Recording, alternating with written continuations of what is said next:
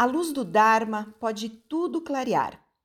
Essa frase, proferida por nosso sensei primaz durante o último desafio virtual de prática, inspirou o olhar zen de hoje. Naquele momento, o monge Gensho se referia ao olhar do Dharma sobre o sofrimento em tempos de pandemia. Apenas para contextualizar, até a data dessa gravação, maio de 2021, no mundo todo, mais de 3 milhões e meio de pessoas perderam suas vidas para o coronavírus. Só no Brasil, as mortes já somam 460 mil. E para os familiares que ficam, a dor dessas perdas pode ser devastadora. Sensei, muito obrigada por estar novamente conosco. Como o Dharma pode servir de conforto em momentos como esse? Em primeiro lugar, nós devíamos nos lembrar de que a vida é pura continuidade. Agora mesmo vi passar uma borboleta perto de uma árvore aqui perto e pensei pouco tempo atrás era uma lagarta. Não é? A vida simplesmente continua, muda de forma, muda de identidade. E é isso que acontece com aquilo que nós, olhando do lado da nossa ignorância e percepção falha, vemos como um fim, no caso das mortes. Então, nós temos perdas familiares e, inevitavelmente, sentiremos sofrimentos, porque não poderemos participar com essas pessoas em tempos futuros e sentimos a perda em relação aos tempos passados também. Isso é inevitável e faz parte da vida.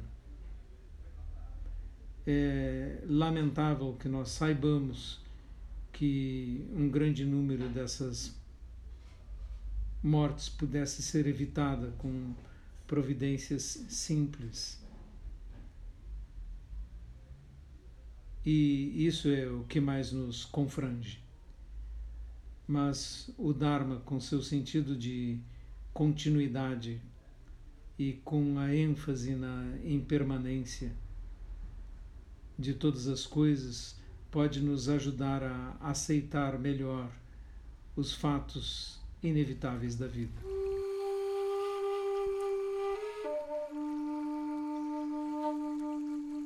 Sensei, é, nessa mesma palestra que o senhor deu, foi uma fala sua, na verdade, é, no desafio virtual. Para quem está nos ouvindo e não conhece, o desafio virtual são algumas práticas que a comunidade da ICEM virtual faz, onde nós acordamos todas as manhãs e fazemos por 30 dias ininterruptos zazen juntos, de manhã cedo. Em uma dessas falas é, que inspirou a nossa gravação de hoje, é, o senhor fala justamente sobre o não há ir nem vir. E o senhor faz uma analogia também, essa foi uma fala muito linda, como todas a do senhor, as do senhor. É, o senhor faz uma analogia dizendo que no balanço das árvores estão os nossos antepassados. O senhor poderia falar um pouco sobre esse conceito da gente talvez conseguir entender que na verdade ninguém se foi porque não há para onde ir? Na verdade, estamos nesse universo e participamos junto com todas as coisas da vida. Quando alguém nos deixa, na realidade deixou essa existência, mas não deixou esse universo não deixou a continuidade das vidas, não deixou que as memórias em nossas mentes se apaguem.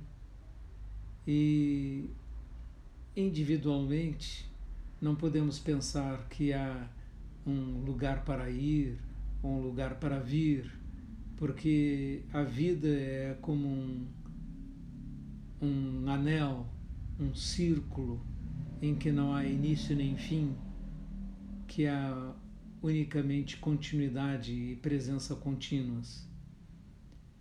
Infelizmente, porque não somos capazes de enxergar com clareza não somos iluminados ou despertos dos sonhos de ilusões o suficiente para ver essa imensa continuidade, esse não ir nem vir, essa contínua presença.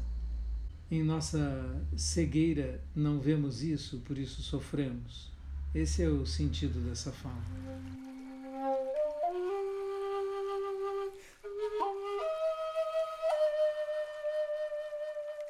Nós poderíamos dizer então que nesse momento, em todos os outros momentos, aqui, agora, nesse instante, as pessoas que nos são muito preciosas e que se foram, de alguma forma, também estão aqui?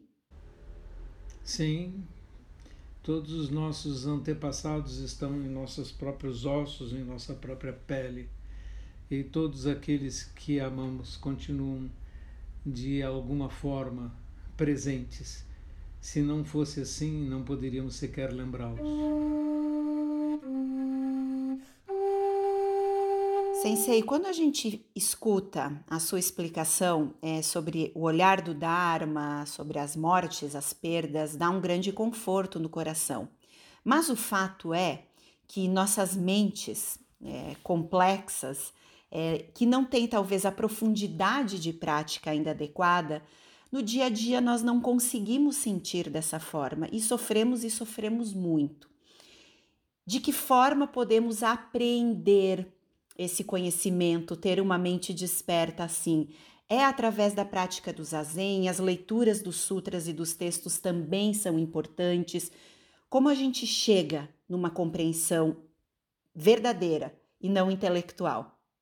Só mesmo através do zazen, do mergulho na meditação e na prática profunda espiritual é que podemos chegar a ter essa noção de unidade e essa visão do tempo como um único ponto, sem passado e futuro, mas tudo estando presente nesse mesmo instante. Só através dessa iluminação desse despertar que pode ser alcançado através da prática do zazen. Nesses tempos de hoje e sempre, é a única forma de abrirmos nossos olhos e ver verdadeiramente enxergarmos. Não existe nenhuma explicação ou palavra que substitua essa visão direta da realidade.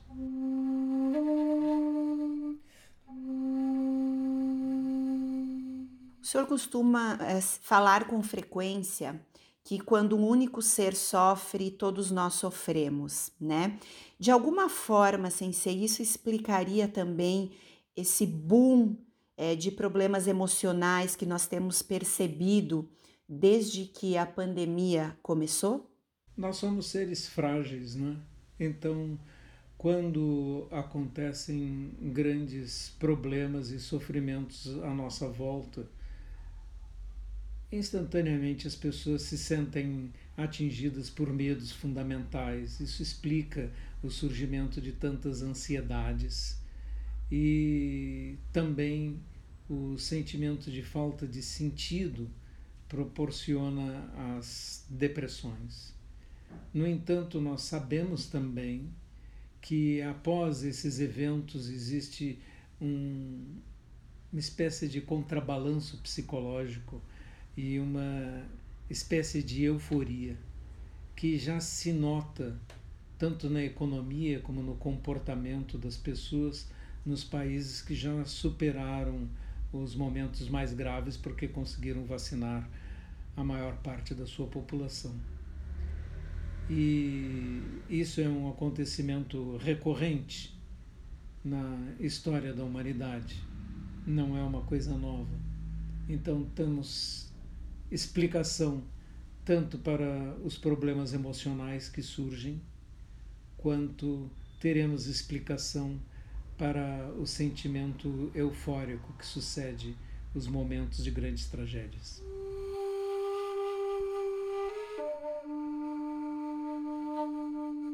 Ambos são ilusões. Ambos são ilusões como o movimento de um pêndulo, não é? São compensações emocionais. Evidentemente, todas as emoções são em si mesmo ilusórias.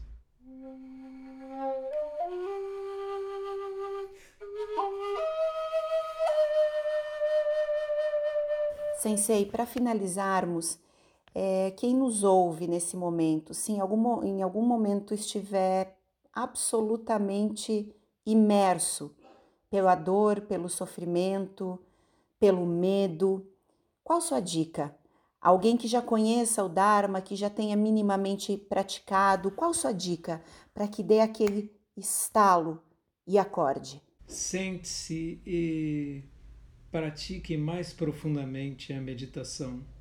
Não deixe de lado essa tentativa de enxergar nossa verdadeira natureza e o fundo de todas as coisas.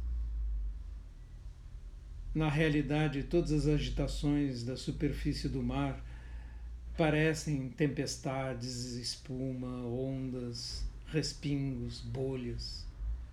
Mas o mar em si o oceano em si, ele continua o mesmo, era após era.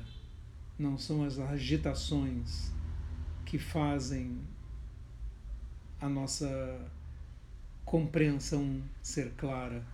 Só mergulhando fundo é que somos capazes de perceber a estabilidade e continuidade das coisas.